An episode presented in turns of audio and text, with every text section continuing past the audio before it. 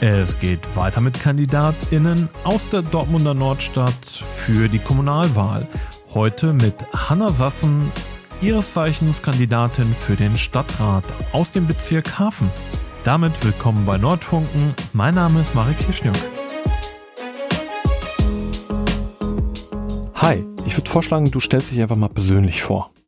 Ja, gern. Hallo in die Runde. Ich bin Hanna Sassen. Ich bin Direktkandidatin im Hafen, also im Wahlbezirk 2 in Dortmund für den Stadtrat. Und zu mir, ja, ich bin 24 Jahre alt. Ich bin äh, Studentin. Ich studiere in Dortmund Raumplanung an der TU. Ich wohne seit circa fünf Jahren in Dortmund. Ich bin hier fürs Studium hingezogen und ich kandidiere für die Grünen. Ja, da kann ich gleich noch viel mehr zu erzählen. Ja, lass uns da auch direkt einsteigen. Die Grünen, Kommunalpolitik. Ähm, was sind Ziele der Grünen und insbesondere deine Ziele? Wenn man Grüne hört, hat man natürlich direkt ein Bild. Es geht mhm. um Umweltschutz und Umweltpolitik. Das ist auch so mein Hauptaufhänger, warum ich bei den Grünen war, warum ich mich für Politik interessiert habe. Ja, äh, das, das sind zwei Themen theoretisch. Einmal warum die Grünen und einmal warum ich Politik. Warum ich Politik war einmal, wie gesagt, dieses Umweltthema. Da habe ich schon in jungen Jahren mit angefangen, dass mich halt Sachen gestört haben. Ob es die Fliegerei war, ob es Ressourcenverbrauch war. Das hat mich gestört. Deswegen habe ich mich für Politik interessiert und deswegen habe ich vor einigen Jahren mir überlegt, ich gehe zu den Grünen andere Themen, die mich politisch rumtreiben, sind so Themen der Chancengleichheit und Gleichberechtigung. Also die ersten Male, die ich da drauf kam, war, ähm, ging es um die Gleichberechtigung von Frauen, Chancengleichheit für Frauen. Das war etwas, was ich in meiner Familie mitbekommen hatte, ähm, was nicht lief und wo man sich dann umgehört hat und merkte, das ist ein strukturelles Problem, das es gibt. Dann ging es um äh, Menschen, die aufgrund ihrer sexuellen Orientierung diskriminiert wurden. Das war auch etwas, was ich im direkten Umfeld erfahren habe. Und ähm, was ich jetzt in den letzten Jahren immer stärker mitkriege, ist halt Diskriminierung aufgrund der Herkunft von Menschen. Mhm. Ähm, ja, das sind Dinge, die mich umtreiben, die mich politisch umtreiben und wo ich halt mich politisch vertreten fühle in der Partei Die Grünen. Und der Punkt Kommunalpolitik, warum das? Ja, Kommunalpolitik ist so Step 1 im politischen System dort, äh, Deutschland habe ich das Gefühl. Hier kannst du konkret umsetzen, was dich im Alltag berührt. Und ähm, ich studiere, wie ich eben gesagt habe, Raumplanung. Und da geht's halt darum, den Raum zu gestalten, den wir alle miteinander teilen. Das ist der Freiraum, nicht das persönliche Zuhause. Und da müssen wir irgendwie miteinander klarkommen. Da müssen wir irgendwie die Interessen jeden, jeder Person berücksichtigen und ähm, deswegen Kommunalpolitik für mich. Das war schon relativ konkret. Kannst du uns vielleicht auch einfach erklären, wie sehen so Umsetzungen und politische Schritte aus, die du als Raumplanerin und dann vielleicht als ähm, Stadtratsmitglied umsetzen wollen würdest? Ja, also ich kann mich jetzt vor allem auf die Perspektive der Raumplanerin des Städtebaus äh, fokussieren, weil das habe ich gelernt bisher und ich bin noch nicht im Stadtrat. Ich hoffe, da reinzukommen, deshalb habe ich die Verfahren so noch nicht erlebt. Aber es ist zum Beispiel so, dass ich bisher die Verfahren, das ist jetzt schon sehr im Detail, aber der Bauleitplanung kenne. Also wie ein Baugebiet zum Beispiel geplant wird. Und da werden rechtliche Festsetzungen gemacht, die auch im Stadtrat als zum Beispiel Satzung beschlossen werden. Mhm. Die sind verbindlich. Da kauft jemand ein Grundstück und die Stadt hat vorher gesagt, welche Sachen er auf seinem Grundstück realisieren darf. So weit kann der Stadtrat das reglementieren und ähm, das ist ein Schritt, wie Kommunalpolitik also umgesetzt werden kann in Bezug auf Bauen und Bauleitplanung. Und das war jetzt das Grundstück des Einzelnen, aber natürlich kann die Kommunalpolitik auch einen Straßenzug planen, eine Fußgängerzone planen, den Quartiersplatz planen und dabei berücksichtigen, welche Interessen vorliegen. Und dafür muss man natürlich auch die Menschen vor Ort beteiligen, um zu erfahren, welche Interessen es überhaupt gibt. Es ist also nicht nur die Verwaltung, die da plant, sondern eigentlich plant man ja für den Ort. Und es gibt auch formelle Beteiligungsverfahren, in denen vorgesetzt, also vorgeschrieben wird, dass äh, wer alles zu beteiligen ist. Aber häufig werden damit nicht die richtigen Leute erreicht. Oder ist es auch Auslegung, wen man als richtige Leute anspricht. Und ähm, das finde ich ganz drastisch. Also, dass diese Beteiligung an Planungsprozessen richtig durchgeführt wird und halt auch die richtigen Interessen in diesen Planungsprozessen mit aufgenommen werden. Ja, das ist jetzt relativ klein schon auf das, was ich zumindest aus dem Studium her in der Politik habe. Ja, aber dann bist du auch wirklich die richtige Ansprechpartnerin für das nächste Thema. Im Hafen wird ja aktuell kräftig gebaut. Die Speicherstraße wird umgestaltet. Wird sie in deinem Sinne umgestaltet? In meinem persönlichen nicht, weil ich bisher mich noch nicht im Be Verfahren beteiligt habe. Mhm.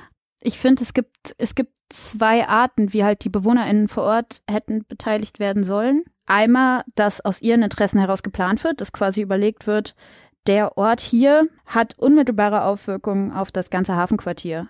Heißt, die Leute, auf die es Auswirkungen hat, müssten ja eigentlich mal was dazu sagen, wie es hier denn überhaupt werden soll. Heißt, einmal diese Leute überhaupt an den Tisch holen und fragen, was wollt ihr? Und dann in der zweiten Konsequenz auch vom Grundsatz her für diese Menschen planen. Welche Bedürfnisse haben diese Menschen vor Ort? Welche Themen liegen hier vor Ort, aber auch in der ganzen Nordstadt überhaupt auf dem Tisch? Und da habe ich zumindest den Eindruck, dass in dem südlichen Teil des Hafens das bisher nicht so geschehen ist, weil dort sind ja schon Grundstücke veräußert. Mhm. Das Verfahren lief auch nicht sonderlich, zumindest für mich nicht sonderlich transparent ab. Und ob das jetzt der meistbietende war, der da das Grundstück erhalten hat, bei Lensing Media, könnte sein.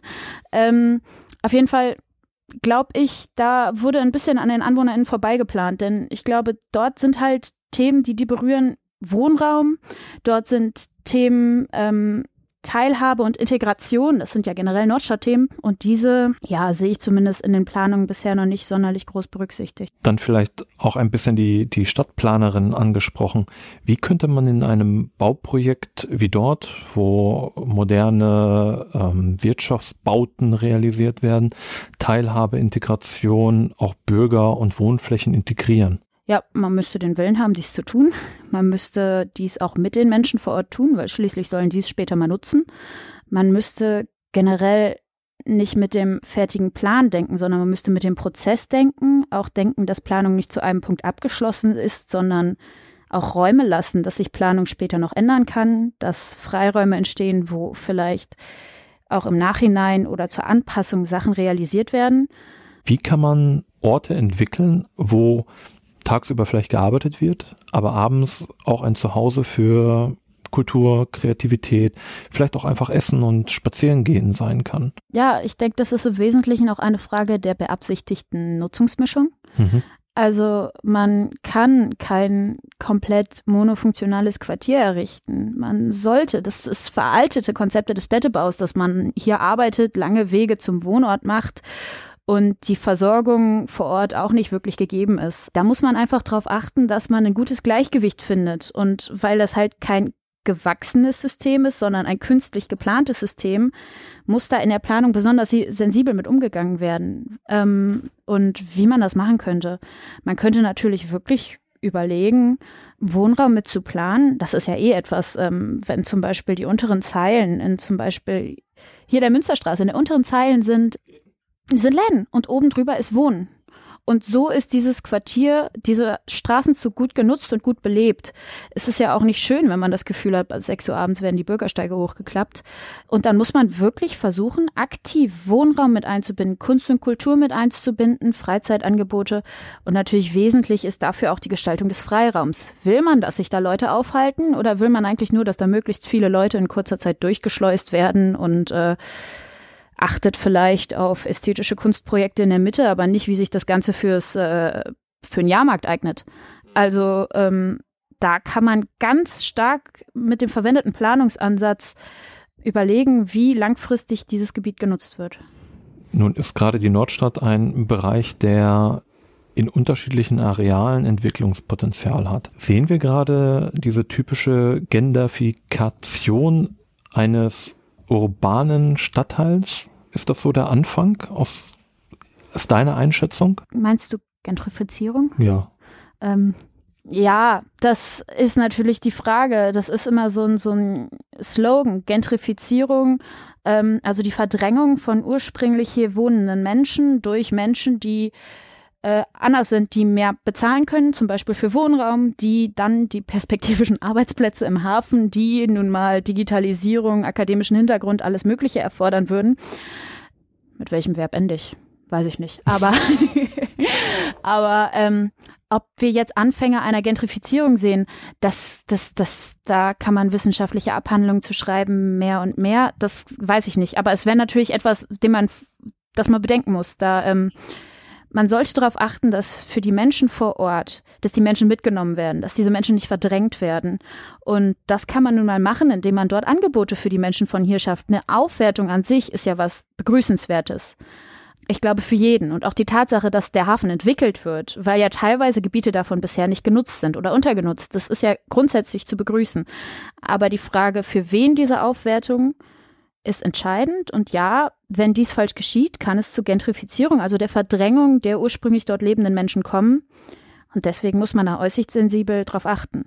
Glaubst du, dass in Dortmund oder das wird in Dortmund mitgedacht? So, deine Einschätzung, ähm, du bist noch nicht im Stadtrat, ich weiß, aber du schaust wahrscheinlich gerade jetzt auch so ein bisschen, wie die Stadt sich in den letzten Jahren entwickelt hat.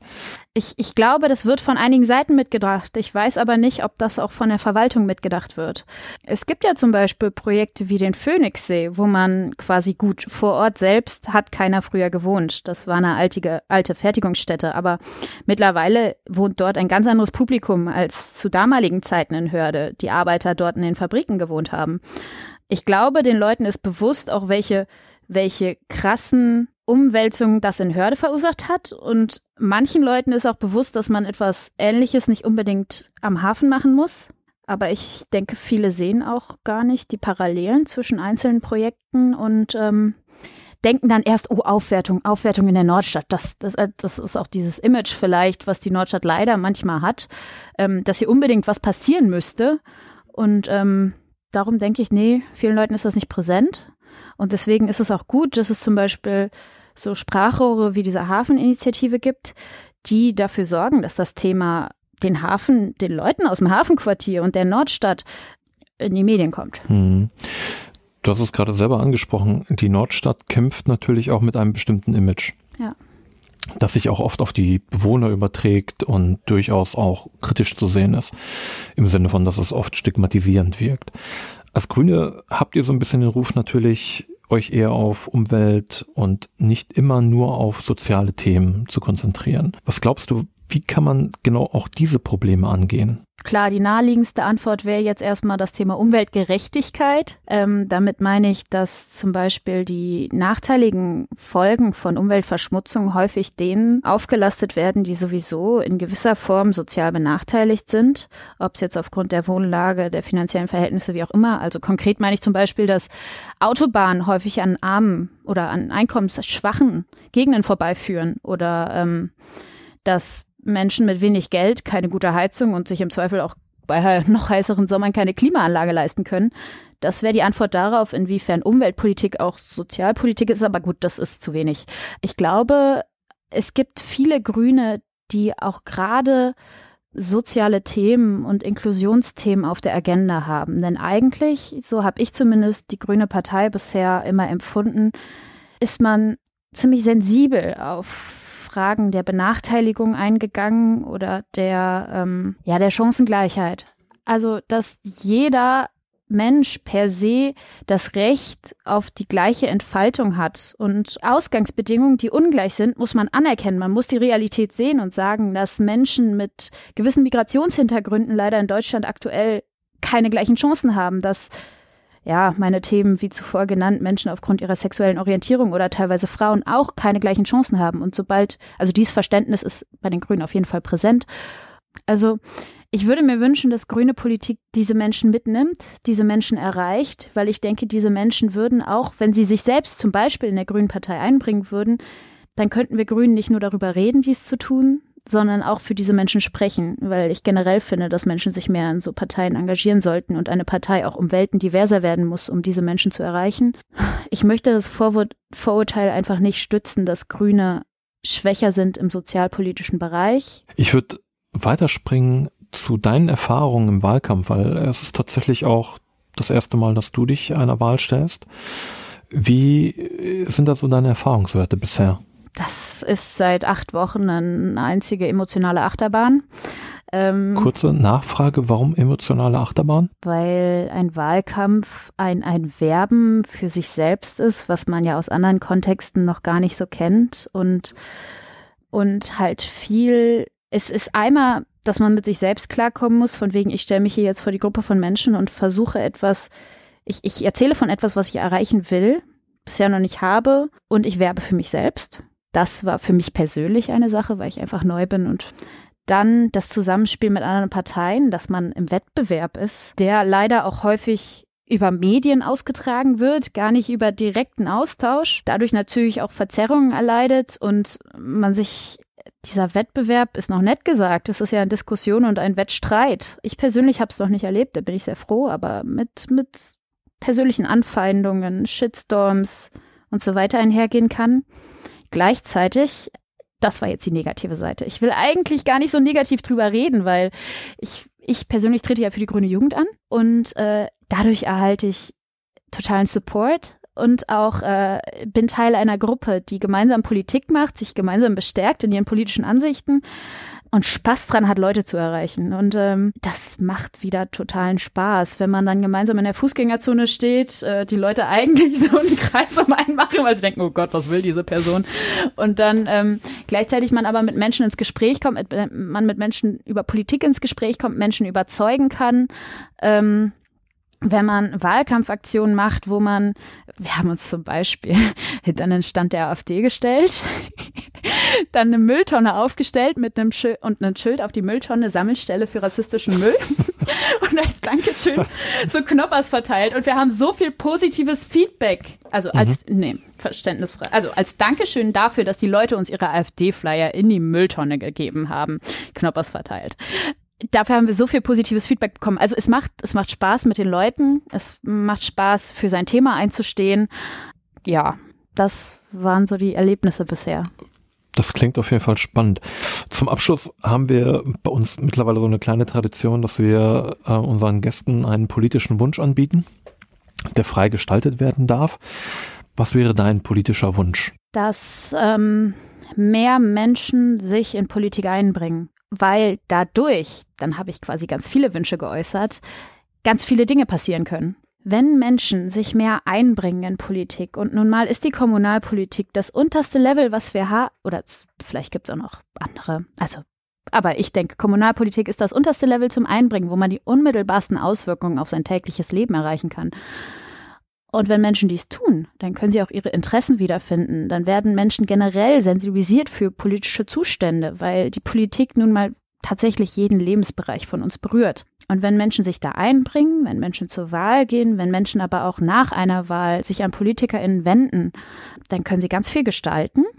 Dann geben sie sich selbst eine Stimme und dann kann ganz viel Cooles realisiert werden. Also, das wäre so mein Wunsch. Dem kann ich mich anschließen. Vielen Dank für deine Zeit. Ja, gerne. Danke fürs Interview.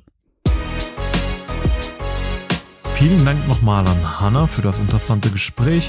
Morgen geht es direkt weiter mit Cüneyt Karadas. Bis morgen.